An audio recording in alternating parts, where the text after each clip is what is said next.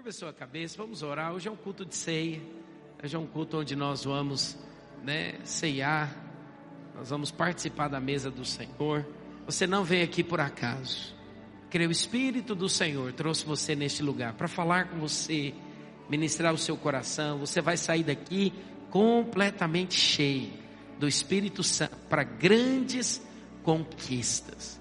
Senhor, nós te louvamos, te agradecemos por tudo aquilo que o Senhor tem feito, nós temos o nosso coração grato. Pai, hoje nessa manhã, compartilha conosco o teu coração.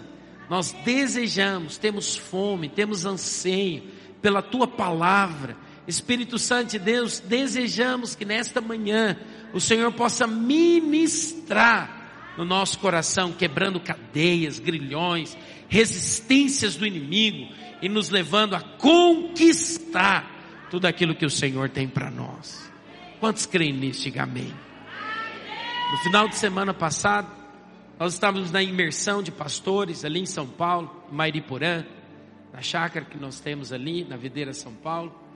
E uma das palavras que o Senhor liberou sobre nós, como igreja em São Paulo, né? São Paulo capital e também no interior, que esse é um ano de grandes conquistas. Esse é um ano que nós, como igreja, estamos fazendo 25 anos. Eu costumo dizer que eu estava né, antes dela ter 25 anos. Eu cheguei na videira em 1998. Aí tive essa oportunidade, esse privilégio. Então nós participamos desde a fundação de tudo.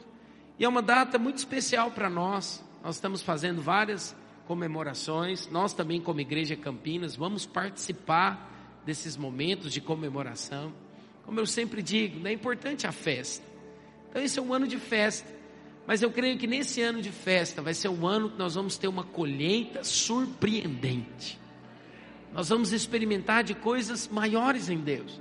E o Senhor tem liberado sobre nós uma palavra, que é o ano de portas abertas. É muito importante que você entenda, as portas elas já estão abertas. O que nós precisamos então? Nós precisamos ter olhos para ver. Sabe, queridos, às vezes nós não vamos ver a porta de maneira natural.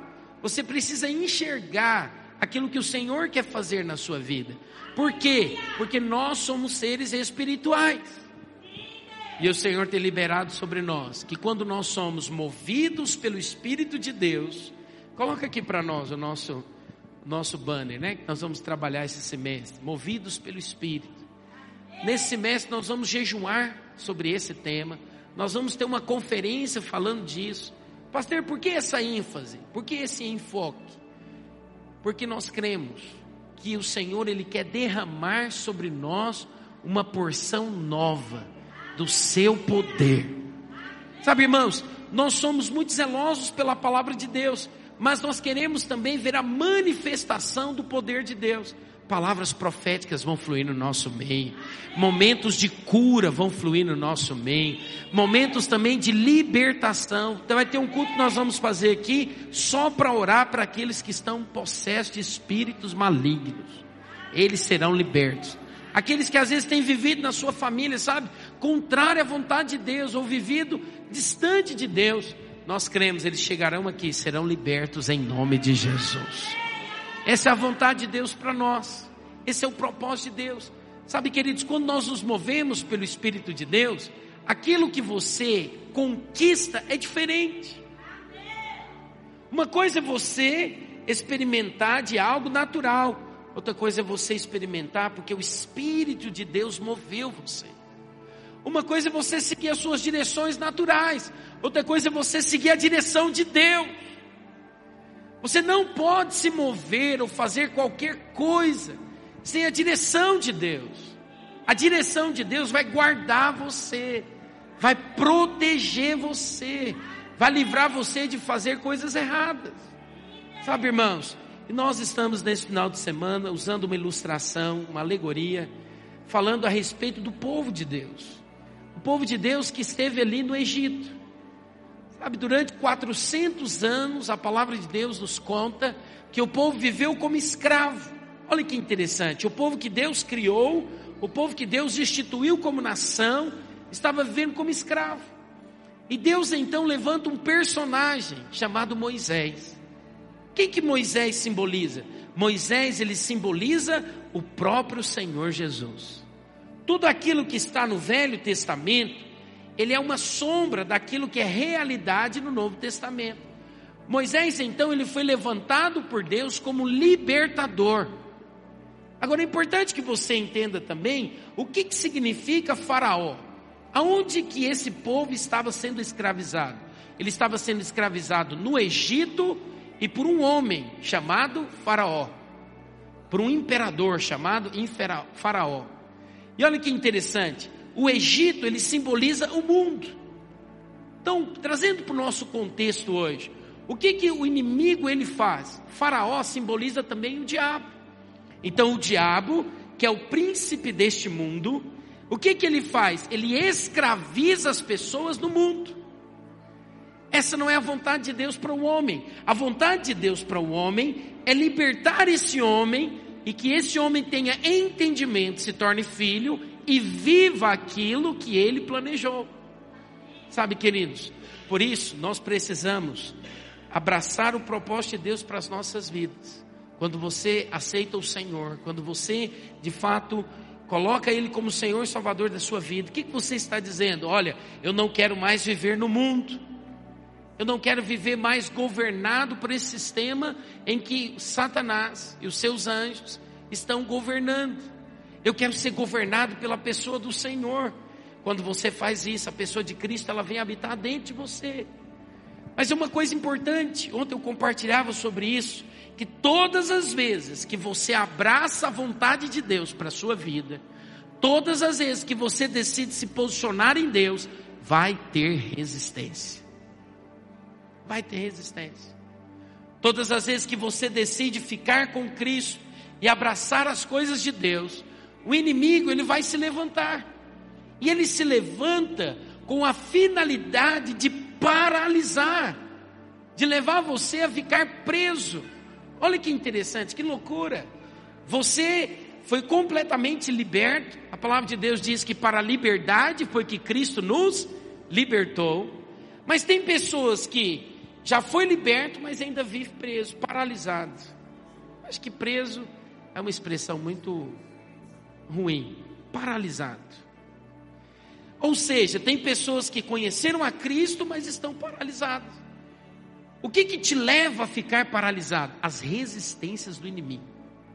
Você pode perceber. O dia que você falou lá na sua casa, agora eu sou de Jesus. O que, que aconteceu? Pode ser que às vezes os seus familiares te rejeitaram. Pode ser que aqueles amigos que estavam perto de você falaram, e agora fizeram lavar celebrar na sua cabeça. São resistências. Você chega no trabalho, tem resistência. Você chega no meio dos amigos, tem resistência. Às vezes, tem pessoas que se converteram e a vida dele financeira, em vez de melhorar, piorou. Por que disso? Resistência. É o inimigo, como se o inimigo estivesse dizendo o seguinte: Ixi, vale a pena você mexer questão. Não vale a pena você né, tocar nisso. Muitas resistências, elas vão vir para impedir que você possa experimentar do melhor de Deus na sua vida. Sabe o que nós precisamos então? Nós precisamos entender que as resistências, elas virão. E elas não vão nos parar. Diga assim comigo: as resistências não vai parar a minha vida. Existe um princípio espiritual nisso. Sempre que enfrentamos Faraó, ele vai tornar algo que pertence a nós, sabe, como algo difícil. Ele vai tentar revidar, ele vai tentar de muitas maneiras paralisar você. Eu quero que você abra sua Bíblia comigo em Êxodo capítulo 5, a partir do versículo 6. Olha o que aconteceu então, quando Moisés, quero que você se lembre, você que não estava aqui entenda. Moisés estava ali cuidando do seu do rebanho do seu sogro, vivendo a sua vida junto com a sua esposa. E ele estava ali ao cuidar desse rebanho, ele viu uma sarça. Mas é interessante, que chamou a atenção de Moisés, é que essa sarça não se consumia. A sarça é um arbusto que tem a característica de estar em locais onde há deserto.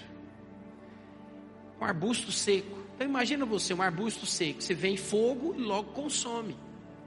Mas aconteceu que esse arbusto seco, ele não se consumia, tinha uma chama e essa chama não se consumia. Moisés olhou novamente e a palavra de Deus fala que ele viu e disse: Que grande maravilha. Quando ele disse isso, uma voz que veio do meio dessa sarça falou com Moisés: Moisés, Moisés. Moisés identificou que aquilo era o Senhor falando com ele. E ele disse: Eis-me aqui. Então, Deus compartilha com Moisés: Moisés, olha, eu quero que você vá e seja um instrumento nas minhas mãos para salvar o meu povo. Aconteceu então que Moisés obedeceu a palavra de Deus e foi. E chegando na presença ali de Faraó, agora nós vamos começar a ler o texto. Acompanhe comigo. O que, que aconteceu? Naquele mesmo dia, pois, deu ordem Faraó aos superintendentes do povo e aos seus capatazes, dizendo: só para que você entenda, ele chegou diante de Faraó e disse para ele: Faraó, Deus mandou vir aqui. E ele mandou te dizer, Faraó, por mão forte eu vou libertar o meu povo. É para você libertar o povo, é para que você liberte o povo hebreu da escravidão. Faraó então, ele se revoltou dentro de si e disse: Ah, é? Quem é esse Deus que você serve? Quem é ele para querer me afrontar? Então, Faraó, em vez de libertar o povo, olha o que, que ele fez? Ele mandou o capataz dizendo, versículo 7: Daqui em diante, não torneis a dar palha ao povo para fazer tijolos, como antes, eles mesmos que vão e ajuntem para si a palha, e exigirei deles a mesma conta de tijolos que antes faziam, nada diminuirei delas. Estão, estão ociosos e por isso clamam: vamos e sacrifiquemos ao nosso Deus. Agrave-se o serviço sobre esses homens, para que neles se apliquem e não deem ouvidos a palavras mentirosas. Então saíram os superintendentes do povo e seus capatazes e falaram ao povo: Assim diz Faraó: Não vos darei palha, e de vós mesmos e ajuntai palha, onde a puderdes achar, porque nada se diminuirá do vosso trabalho. Então o povo se espalhou por toda a terra do Egito, a juntar restolho em lugar de palha. Os superintendentes os apertavam, dizendo: Acabai vossa obra, a tarefa do dia, como quanto havia palha. E foram açoitados os capatazes dos filhos de Israel, que os superintendentes de Faraó tinham posto sobre eles. E os superintendentes lhes diziam: por que não acabastes nem ontem, nem hoje a vossa tarefa, fazendo tijolos como antes? Olha que interessante.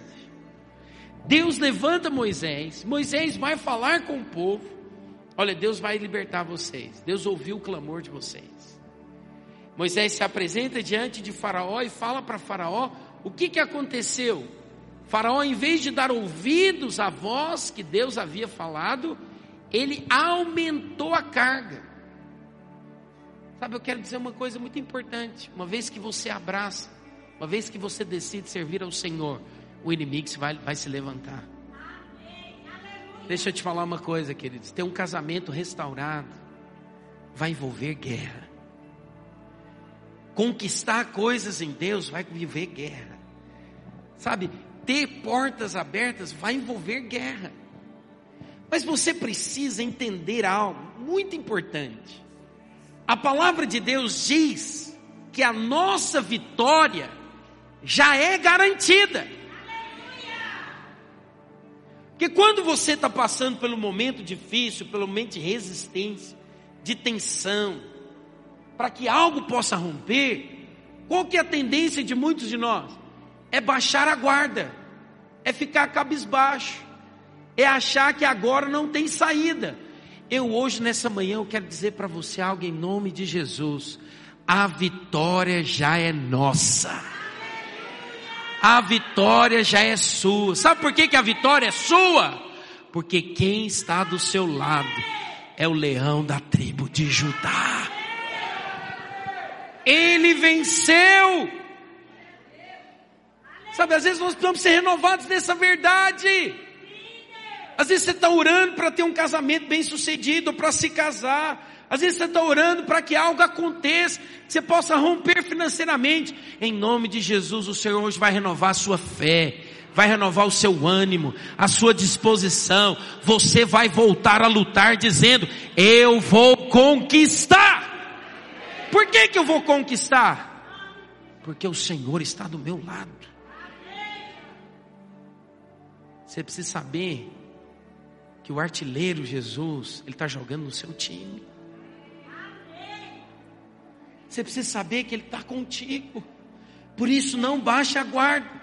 Na verdade, em vez de você retroceder, você vai é, dar um passo para frente. Pastor, mas o gigante é grande, mas o seu Deus é maior. E sabe o que é que ele vai falar para você? Ele vai apontar, é aqui na testa, ó, que você vai mirar a sua arma. O nosso Deus é maior. Sabe, queridos, agora nós não podemos sair da posição. Você não vai dar um passo à frente, ou você não vai fazer nada, a não ser orar e guerrear as suas batalhas. Nós cantamos aqui agora no louvor: o nosso Deus é vitorioso em todas as batalhas, em todas. Sabe, quando nós lemos essa história do povo de Israel, isso nos traz esperança, porque o mesmo Deus que é o de ontem, Ele é o mesmo Deus hoje e será eternamente. O que, que ele fez então? Deus disse então para Faraó: Deus disse para Moisés: Olha, com mão poderosa eu vou libertar vocês de Faraó. Ao dizer isso, sabe o que, que o Senhor começou a fazer então? Deus começou a mandar pragas. Ele começou a manifestar o poder dele. E uma coisa muito importante que você entenda, quando você lê a história, você percebe que as pragas, elas não atingiram o povo de Deus. Elas só atingiram o inimigo. Sabe, eu quero dizer algo para você hoje nessa manhã. Aquilo que for necessário, o Senhor vai fazer mas a vitória é sua em nome de Jesus. Sabe por quê? Eu estou nas mãos de Deus. E nas mãos de Deus ninguém pode me tirar. Nada pode me tocar, pois o braço forte do meu Deus guerreia por mim. Quem pode ser aleluia? Sabe, ele guerreia por nós. É importante você ter essa fé. Faraó não deixou o povo ir, então sabe o que, que Deus fez? Deus disse: Eu vou lançar as pragas. Em Mateus capítulo 16, versículo 18, a palavra do Senhor diz que as portas do inferno não prevalecerão contra a minha igreja. As portas do inferno, elas não podem prevalecer. Você precisa ter clareza disso, por isso mantenha a sua posição. O Senhor nos deu uma palavra, o ano de portas abertas ou seja, um ano de abundância. O Senhor tem para nós Canaã, um lugar que mana leite e mel. Então você precisa se apropriar disso. E quando vier as resistências, se posicione e diga: Eu vou conquistar. E não vai ser daqui a muitos anos, vai ser este ano. Irmãos, Deus pode reverter qualquer situação. Deus ele controla o tempo. Ele pode reverter qualquer coisa. Muitas pessoas, ah, isso vai demorar um tempo. Segundo a ótica natural, segundo o conceito natural, existe um preço a pagar para que você conquiste algo. Mas nós não dependemos disso, nós temos o favor de Deus ao nosso lado. Você vai orar nesses dias. Hoje eu quero te convidar a orar. Hoje eu quero convidar você a clamar diante de Deus e dizer: toda resistência do inimigo caia por terra. Você vai orar dizendo: Senhor, manifesta a tua mão forte, poderosa e quebra o sofisma. Aquilo que nós mais precisamos vencer são sofismas. O que é um sofisma? É uma mentira com cara de verdade. O inimigo vem na sua mente, lança uma seta dizendo: você não vai conseguir, você não vai dar conta. Isso que você está sonhando, isso que você está desejando, aquilo que você colocou em Deus, nunca vai acontecer. Sabe, queridos, não permita que o inimigo Às vezes você vai falar isso em lágrimas. Às vezes você vai falar isso, sabe, não sabendo bem o que está acontecendo. Mas o mundo espiritual está vendo aquilo que você está fazendo. Se posicione em Deus. Oh, irmãos, quando nós viemos para esse prédio, o Senhor falou muito grande, muito forte no meu coração. Coisas maiores eu vou entregar nas mãos de vocês. Isso não é somente para mim, pastor, isso é para toda a igreja. Que você acesse essas verdades hoje. Sabe, queridos, Faraó, então, quando começou a vir as pragas, ele mandou chamar Moisés. Olha que interessante. Quando ele chama Moisés, e aqui eu quero entrar hoje na minha palavra, quero ministrar o seu coração. Ele faz quatro propostas para Moisés e para o povo dele. Esteve, pode pegar ela aqui. Moisés faz quatro propostas. Perdão, Faraó faz quatro propostas para Moisés. Faraó começou a sentir a mão forte de Deus sobre a vida dele. Faraó começou a sentir a mão forte que o Senhor estava liberando sobre a vida deles. Sabe então o que aconteceu? Faraó chamou Moisés e disse: Moisés, vamos negociar. Preste atenção nisso. Faraó, quando ele percebe que você não vai sair da posição, ele vai te fazer propostas. Quem está me entendendo? Qual que é a primeira proposta então que Faraó ele fez para o povo e para Moisés? Abra sua Bíblia comigo lá em Êxodo, capítulo 8, versículo 25. Olha que interessante o que aconteceu aqui. Êxodo capítulo 8, versículo 25. Chamou o faraó a Moisés e Arão e disse: Ide. Olha que interessante a mão de Deus começou a pesar. E faraó começou a ficar incomodado. Deixa eu te falar uma coisa: quando você não, não sai da posição que Deus estabeleceu você, o inimigo ele fala assim: nossa, com esse eu não vou conseguir. Aí ele vem fazer proposta, mandou chamar Moisés e disse para ele: Ide, ofereceis sacrifícios ao vosso Deus nessa terra. Vocês podem ficar aqui, podem oferecer sacrifício ao Deus de vocês aqui nessa terra. Respondeu-lhe, pois, Moisés: Não convém que façamos assim, porque ofenderíamos ao Senhor nosso Deus. Sacrifícios abomináveis aos egípcios. Eis que se oferecemos tais sacrifícios perante os seus olhos, não nos apedrejarão eles? Temos de ir caminho de três dias ao deserto e oferecemos, ofereceremos sacrifícios ao Senhor nosso Deus, como ele nos disser. Sabe qual que é a primeira proposta que o inimigo vai fazer? Olha, você pode servir a Deus desde que não saia do Egito.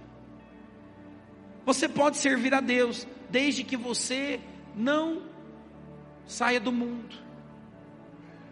Você pode servir a Deus, mas não tem problema também você fazer aquilo que o mundo diz para você fazer. Isso, queridos, pode ter sérias implicações na nossa vida. Qual que é a primeira implicação? É o perigosíssimo precedente que servir a Deus não precisa da igreja. Não há diferenciação entre as coisas de Deus e as coisas do diabo. Não, você pode servir a Deus.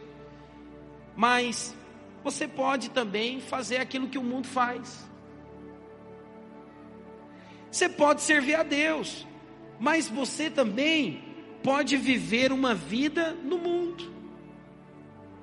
Sabe qual que é o crente que é que vive uma vida mundana? É o crente 007. Ninguém sabe que ele é crente, aonde ele vai. Ele vem no domingo, aí ele assiste o culto aqui, ele é crente. Mas quando ele chega no trabalho dele, na casa dele, ele continua fazendo aquilo que o mundo também está fazendo.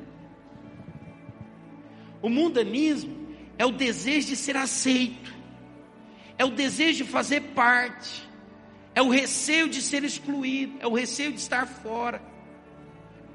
Sabe, é aquele negócio, eu sou politicamente correto. Vai ter momentos que você vai ter que decidir de que lado que você é. Certa vez, um grupo de pessoas trabalhando queria fazer coisas erradas. Falaram para um cristão, ele teve que se posicionar. Sabe, queridos, eu quero te falar, não negocie com o mundo. O que é o mundo, pastor? O mundo é qualquer coisa que toma o lugar de Deus no nosso coração. A palavra de Deus diz: aquele que ama o mundo, ele se constitui inimigo de Deus. Por isso, muitas pessoas dizem o seguinte: não, não precisa ser radical com Deus. Não precisa ser, sabe, aquele tipo de cristão que fica falando só das coisas de Deus é muito sutil. O mundo é algo que vem e nos envolve. Porque deixa eu te falar uma coisa: existe um prazer no mundo. No mundo tem um prazer. Olha que interessante, Jesus, ele era uma pessoa próspera. A palavra de Deus fala que ele tinha as melhores roupas, ele tinha o melhor instrumento de transporte da época. Jesus não era alguém pobre. Porque muitas pessoas fazem a confusão. Não, o mundo é ganhar dinheiro. Não, ganhar dinheiro é bom. Deus quer que você prospere. Pode ter certeza disso. Mas a prosperidade não pode ter o seu coração. Eu sempre digo: aquele que busca em primeiro lugar a prosperidade jamais terá. Mas aquele que busca o Senhor e cumpre o propósito dele, irmãos, não falta dinheiro, pelo contrário, sobra, faz sobejar. Sabe alguém que de fato é radical em Cristo Jesus? Ele entende que ele é de Cristo. Tudo que ele faz, ele faz para Cristo. Então, ele não se envolve em rodas de escarnecedores. Ele não compartilha, sabe, das piadas obscenas.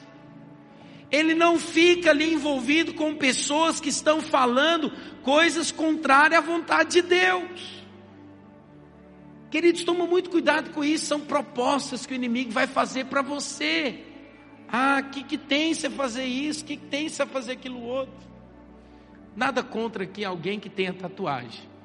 Mas eu pergunto para você uma coisa: se tatuagem fosse uma coisa brega, alguém faria? Não faria. Sabe, eu não quero que te condenar, você que tem, por favor, porque isso é insignificante. Mas você percebe o que, que é o mundo? O mundo é aquele negócio seguinte: está todo mundo fazendo, vou fazer também. Cuidado com isso, queridos. Você precisa ser radical em Deus. Você precisa se posicionar diante das coisas de Deus. Terceiro lugar, o mundo estabelece um conceito de que nós podemos servir a Deus e ao mundo. Não há diferença. O importa é que você tenha as bênçãos de Deus sobre a sua vida. O que é importante é você ter as bênçãos. Você não precisa, sabe, obedecer a Deus e servir aquilo que Ele está dizendo para você fazer. Muita gente tem um conceito errado a respeito da graça de Deus. Eles acham que a graça de Deus é você fazer de qualquer maneira e de qualquer jeito. Não, a graça de Deus é o contrário. É quando você tem um entendimento de que algo não presta. E você então rejeita e decide viver a sua vida segundo a vontade de Deus. Sabe aquele que de fato é radical em Cristo? Porque essa palavra radical às vezes fica parecendo algo extremista, mas não é. Radical é porque você é posicionado em Deus. Você não negocia com as coisas de Deus. As coisas de Deus para você têm valor. Mas muita gente é o seguinte: não, domingo, o que, que eu vou fazer? Ah, acho que eu vou na igreja hoje. Aí tem outros que dizem o seguinte: ah, não, mas chegou um amigo meu, então eu não posso ir na igreja, chegou uma visita. Aí, não, ah, tem um show, né? No sábado à noite eu vou no show, no domingo de manhã eu vou acordar à tarde, não vou na igreja. Percebe? Quando você tem algo como valor na sua vida, sabe o que, que você faz? Você vai no show, mas no outro dia de manhã, nove horas, você já está pronto que você vai para o culto. Por que, que você vai para o culto? Ah, porque tem que cultuar? Não, eu vou porque eu preciso. Porque eu preciso ter contato com a presença de Deus, eu preciso estar em comunhão com os irmãos.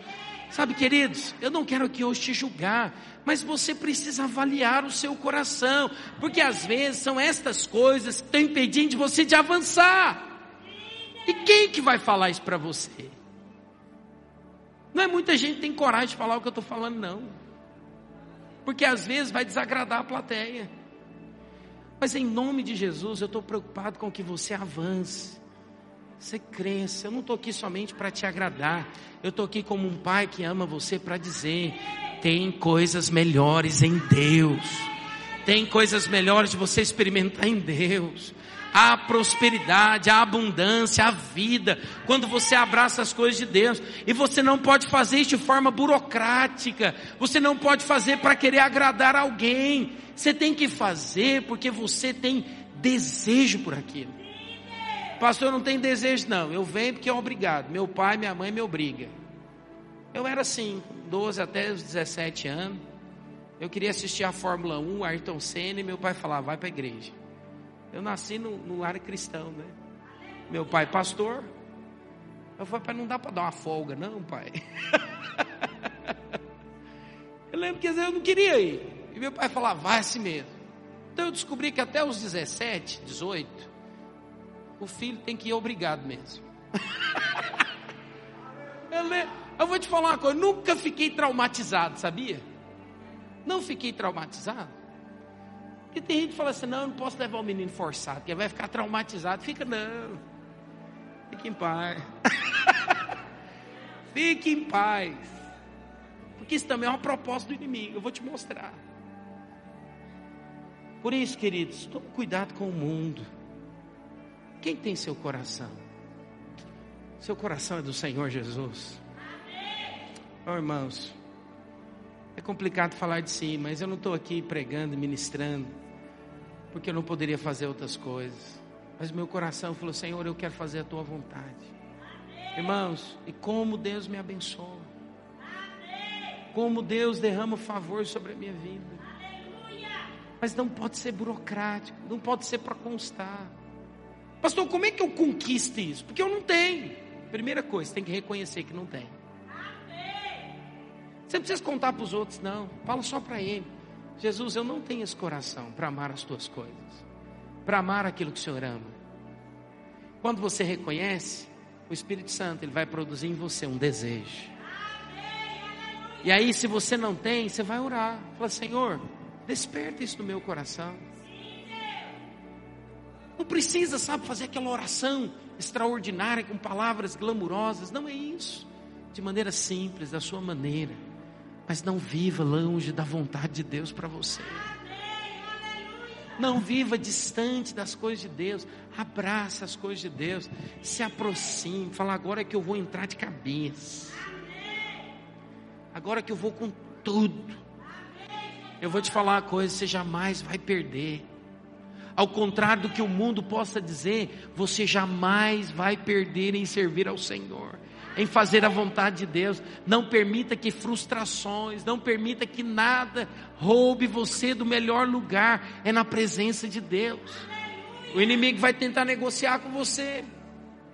Você pode servir a Deus e o mundo. Crente Raimundo, não pode. Você tem que ser crente radical em Deus. Segunda proposta, versículo 28, Êxodo 8, 28. Faraó viu então que Moisés não negociaria, não estava negociando. Aí ele faz outra proposta. Olha o que, que ele faz. Essa proposta aqui é interessante. Faraó diz então: Deixar-vos-ei ir, para que ofereçais sacrifícios ao Senhor, vosso Deus, no deserto. Somente que, saindo, não vades muito longe Olha o que, que ele fala: orai também por mim.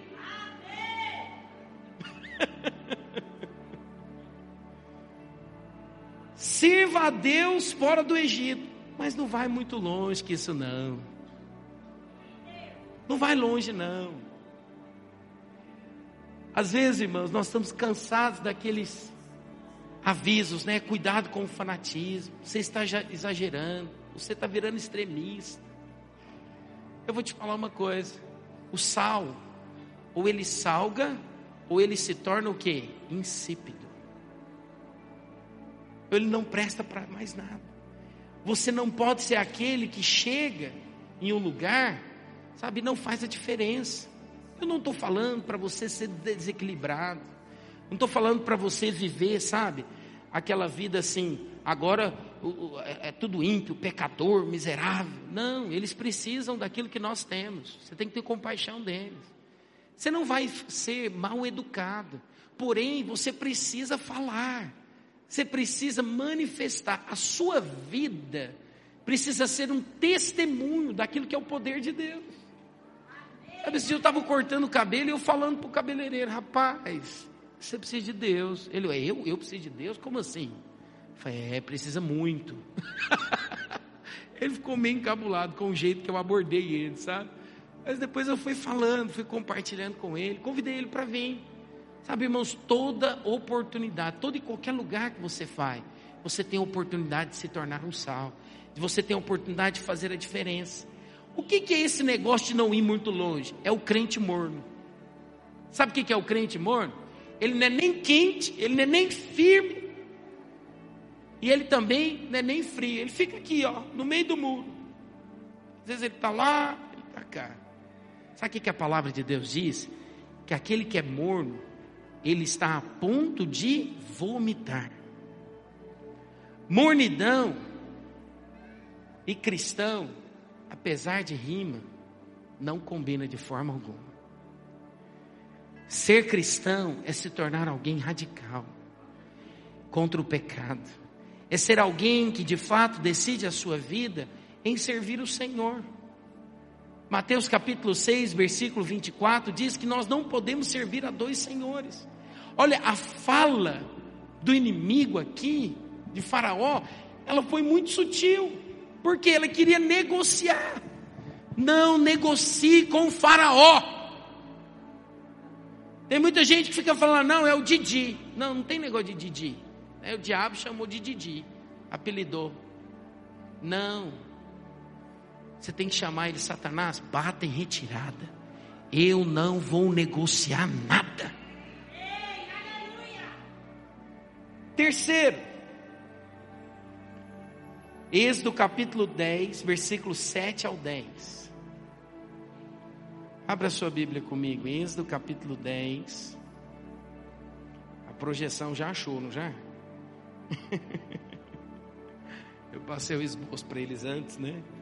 Já achou. Olha o que diz.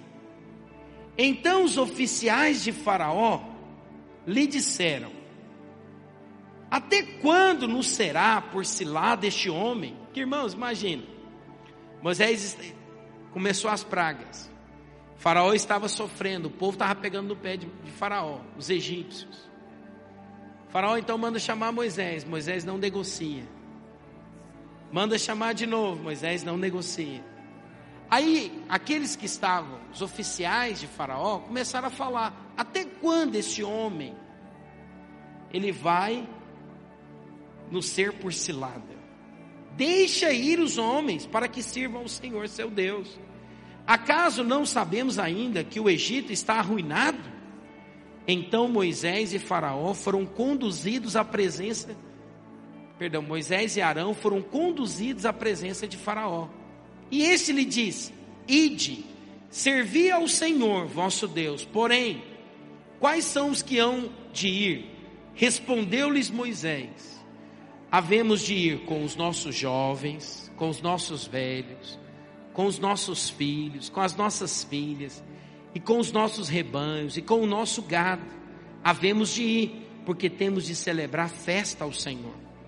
Replicou-lhes Faraó: Seja o Senhor convosco, caso eu vos deixe ir, e as crianças, vede, pois, temos conosco mais intenções. Olha o que, que ele está dizendo aqui. Ele está dizendo o seguinte: não, olha, vocês podem ir, mas deixe as crianças. Vocês podem servir ao Deus de vocês, vocês podem ir, mas as crianças vão ficar, que as crianças fiquem. Sabe, irmãos, o inimigo ele vai tentar também, de muitas maneiras, negociar com a sua família. Sabe o que, que Moisés disse? Não ficará ninguém. Olha o que ele diz no versículo 11: Não há de ser assim, e de somente os homens e servir o Senhor, pois isso é o que pedis. e os expulsaram da presença de Faraó. Então disse o Senhor a Moisés: Estende a mão sobre a terra do Egito e venham gafanhotos. Olha que interessante. O inimigo ele vai tentar negociar com os nossos filhos. Sabe, irmãos, nós como igreja temos a revelação e a clareza e o entendimento que nós iremos servir ao Senhor, nós e a nossa família. Que hoje você levante e declare as palavras de Josué. Eu e a minha casa serviremos ao Senhor. Sabe, queridos, por que, que nós fazemos o trabalho com as nossas crianças? Por que, que nós investimos nela? Porque as crianças são a próxima geração. Nosso Deus é um Deus geracional. Por isso, irmãos, o Senhor vai nos dar os nossos jovens, os nossos juvenis, as nossas crianças, elas vão servir ao Senhor desde a sua infância. Eu costumo dizer que o meu testemunho ele é muito rápido de ser dado. Testemunho da minha vida. No máximo cinco minutos eu gasto para dar o meu testemunho. Eu nasci num lar cristão, vivi dentro da igreja e permaneço na igreja. Esse também vai ser o testemunho dos seus filhos. Esse vai ser o testemunho dos nossos jovens. Esse vai ser o testemunho dos nossos juvenis. Não há necessidade deles sofrerem no mundo. Você um dia sofreu, mas a sua família não vai sofrer. Por isso, não negocie, não negocie. Vai traumatizar a criança se ela for na igreja. Traumatiza não, pode ficar em paz. Você fala para ela, você vai servir ao Senhor. Você vai fazer a vontade de Deus. E deixa eu dizer uma coisa também muito importante. Quando você perceber que o inimigo, ele vier fazer bagunça na sua casa, levante-se e se posicione. Principalmente você que é sacerdote e sacerdotisa da sua casa. Você, marido, você, esposa, tem autoridade no mundo espiritual sobre os seus filhos. Não é o inimigo que tem autoridade. Por isso se levante em oração e diga: Satanás, bata em retirada. Toda confusão do inferno some no nome de Jesus. Sabe, queridos, tem muitos pais que ficam passivos. Não, você tem que ter ativo, ativo. Você tem que envolver na guerra. Eu me envolvo nas guerras lá em casa. Eu falo, nós vamos vencer essa guerra. Nós vamos vencer essa guerra. E eu começo a compartilhar com, os meu, com meu pai, com meu sogro, com a minha sogra. Vamos orar, vamos orar. Nós vamos guerrear aqui juntos. Nós vamos ter a vitória dessa batalha. O que, que tem roubado o coração dos seus filhos? Não vai roubar. Por quê? Porque você vai se posicionar diante de Deus e dizer: Satanás, meus filhos são do Senhor Jesus. Todos eles vão servir ao Senhor. Nós vamos todo mundo juntinho mãozinha dada, entrar na igreja e glorificar o nome do Senhor. Os meninos vão para Domingo Kids, os juvenis vão para a salinha dos juvenis, o jovem vai vir para o culto dos jovens, eu vou estar no culto dos adultos, nós vamos servir ao Senhor. Quando você se posiciona, o inimigo tem que bater em retirada. Sabe o que, que Moisés disse para ele? Não vai ficar nenhuma unha não vai ficar. Agora preste atenção em uma coisa muito importante. Você é o exemplo, pai e mãe. Se eles perceberem em você prazer em fazer as coisas de Deus, eles também virão. Pode ficar em paz. Tem uns que são mais rápidos, tem uns que são mais demorados, mas todos irão vir. Essa é a promessa do Senhor. Sabe, queridos, eu oro pelos meus filhos. Eu falo, Senhor, guarda os livra. Senhor, guarda, guarda a mente deles. Livra eles de todo mal. Por quê? Porque eu decidi, nós vamos juntos. Eu tenho certeza que daqui a 10 anos nós iremos ver os nossos filhos aqui ministrando, pregando, falando da palavra de Deus, proclamando as verdades do Senhor, liderando células. Essa vai ser a realidade dos nossos filhos. Nós iremos nos alegrar pelos grandes e poderosos feitos do Senhor. Eu quero renovar o seu ânimo hoje. Se tem alguém na sua família que ainda não se converteu e você está orando, vai se converter. Vai dobrar os seus joelhos diante de Deus. Não abra mão, não negocie. Diga para Faraó, diga para Satanás, perca suas forças, inimigo. Vai se converter. Eu orei durante anos por alguns primos meus. Hoje eles estão lá em Goiânia servindo ao Senhor. Sabe, irmãos, foram muitos anos orando e jejuando. Mas em nenhum deles eu retrocedi. Eu falei, eu firmei a posição e disse: vai converter. Vai converter. Hoje estão participando da célula. manda foto para mim, manda mensagem agradecendo. Sabe, você precisa fazer isso também. Por último, quero chamar a equipe de louvor aqui em cima, por favor. A palavra de Deus diz aqui em Êxodo capítulo 10, a partir do versículo 24, olha o que ele diz.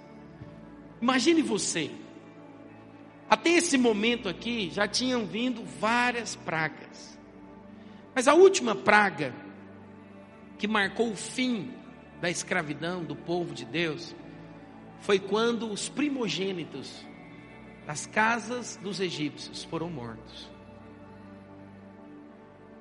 Faraó, infelizmente, ele só bate em retirada quando ele sente a mão forte do Senhor.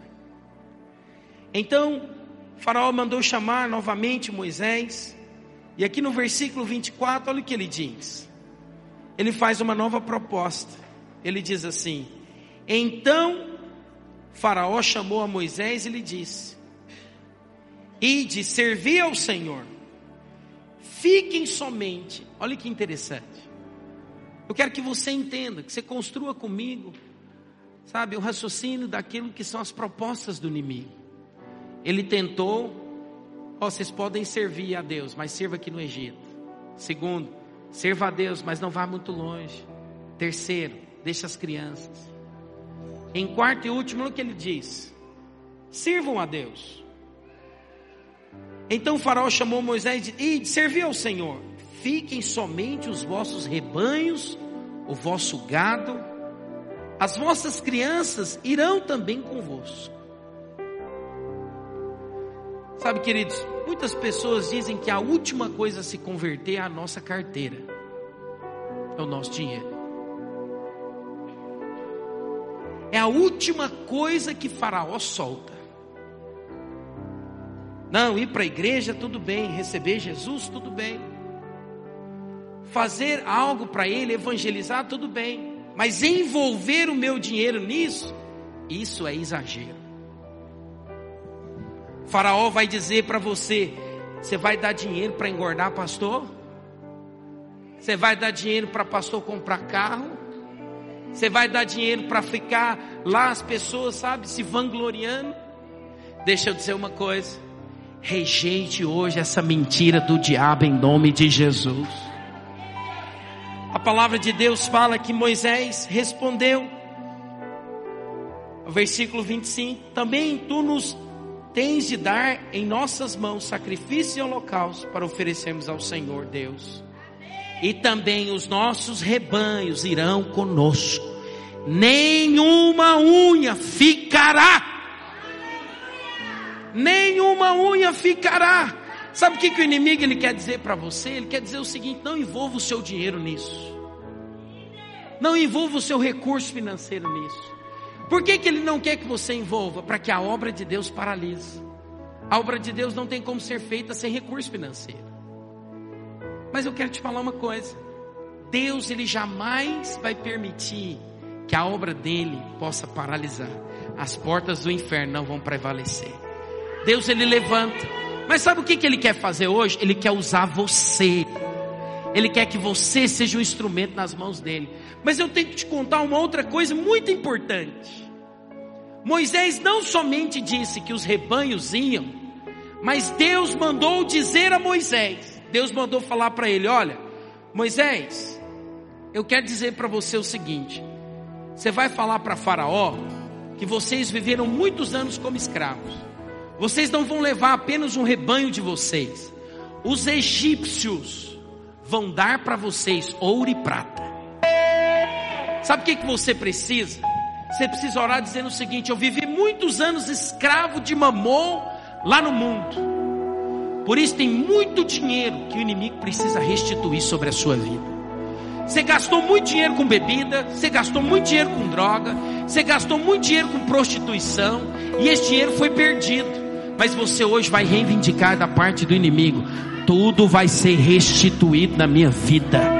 Tudo vai ser restituído na minha vida. Eu não somente vou abençoar a obra de Deus, mas eu terei recursos. Oh, irmãos, deixa eu dizer uma coisa. O Senhor é aquele que transfere riquezas. Quando você decide envolver o seu recurso financeiro, você está dizendo: Eu acredito nessa obra, eu creio que o Senhor está neste lugar, e nenhum centavo meu vai servir a Faraó. Nada vai servir a Faraó. Por isso, quando você entrega o seu dízimo, você entrega a sua oferta, sabe o que, você está dizendo? Eu reconheço o Senhor como o Senhor provedor da minha vida, e eu creio que Ele é o Senhor que vai fazer além, muito além daquilo que eu possa imaginar. Sabe, queridos, eu não quero aqui forçar você para dar dinheiro. Eu quero aqui orar para que o Espírito do Senhor traga luz ao seu coração, para que você seja um investidor do reino de Deus e que nós possamos abrir 42 igrejas nessa região metropolitana de Campinas. Eu creio até o final desse ano nós teremos três igrejas plantadas. Nós vamos plantar uma igreja em Hortolândia, nós vamos plantar uma igreja em Jaguariúna, nós vamos plantar uma igreja lá em Piracicaba. A glória de Deus vai expandir nessa cidade, nessa região. Nós vamos avançar. Quantos creem nisso? Por isso, fala para Faraó: você não vai dominar sobre a minha vida financeira. Eu vou ser o investidor do reino de Deus. Eu quero te falar uma coisa: você nunca vai vencer a Deus no dar. Quanto mais você oferta, quanto mais você tem liberdade para fazer algo para o Senhor, mais Ele vai abençoar você. Isso é um princípio espiritual. Como que nós vencemos essas propostas? Amando a Deus, sendo radical com as coisas de Deus, declarando no mundo espiritual: eu e a minha casa serviremos ao Senhor, e dizendo: a minha vida, o meu coração, os meus recursos são para a construção do tabernáculo. Por que, que eles precisavam levar esses recursos, esse ouro, essa prata? Porque Deus, no meio do deserto, lá em Levítico, ele fala para Moisés: Moisés, eu quero que você estabeleça o tabernáculo. O tabernáculo foi construído com o recurso daquilo que eles ganharam no Egito. A casa de Deus foi edificada. Houve um lugar onde a presença de Deus vinha e descia, descia e subia todos os dias. Eu quero declarar também lá na sua casa vai ter presença de Deus. Vai ter vida de Deus. Vai ser o melhor ano da sua vida, vai ser um ano de grandes conquistas.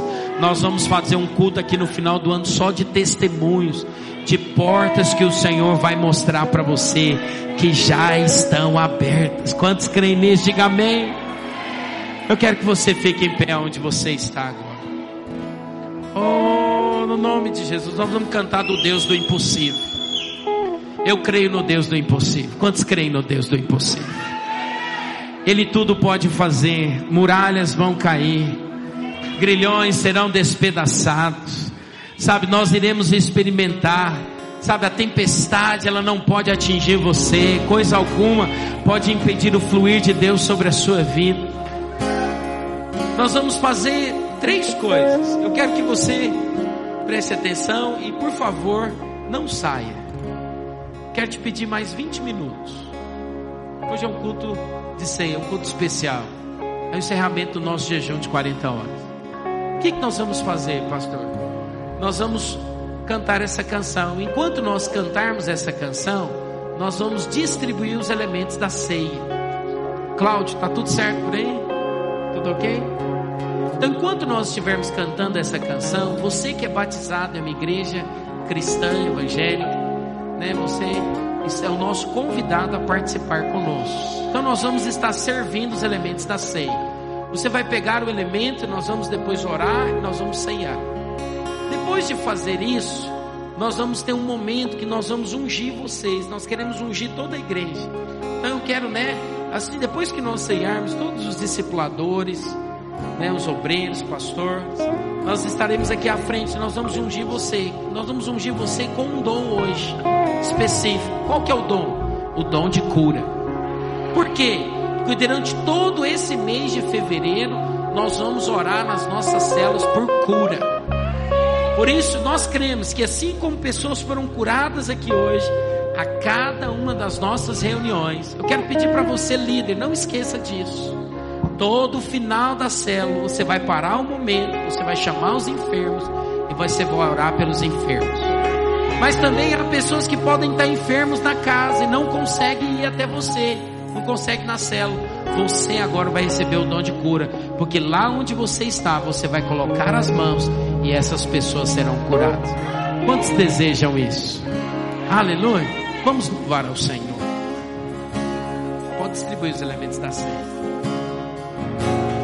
creio no Deus do impossível. Eu creio que tu podes fazer. Eu não viverei pelo que vejo. Eu posso ir além com seu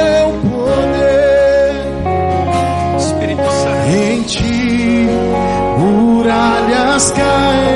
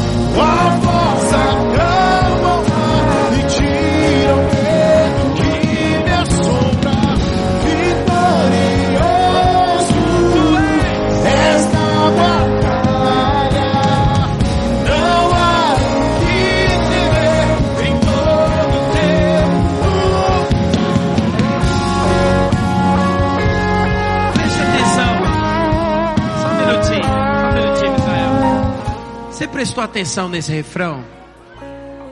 Coloca o refrão aqui para nós de novo. Olha o que ele diz. Não temo as ondas da tempestade. Pode ter tempestade. Que que eu já viu alguém no meio da tempestade? Como que ele fica? Ele fica com medo. Fica amedrontado, paralisado. Você não vai temer a tempestade. Sabe, uma coisa interessante na tempestade é que vem raios e trovões. Mas deixa eu te falar uma coisa. Quem é Deus do trovão é Ele que controla os raios. Vai cair, Olha o que ele continua dizendo: a sua voz acalma o mar e tira o medo que me assombra. Olha o que ele diz: vitorioso és. Vitorioso em que? Nas batalhas. Nós pregamos aqui, ele vai te levar a vencer todas as batalhas. Ele é vitorioso. Somos nós? Não, não somos nós, é Ele em nós. O Espírito Santo está dentro de nós. Nós vamos nos mover na direção dele e você vai vencer todas as batalhas. Olha o que ele conclui, conclui dizendo: Não há o que temer, em todo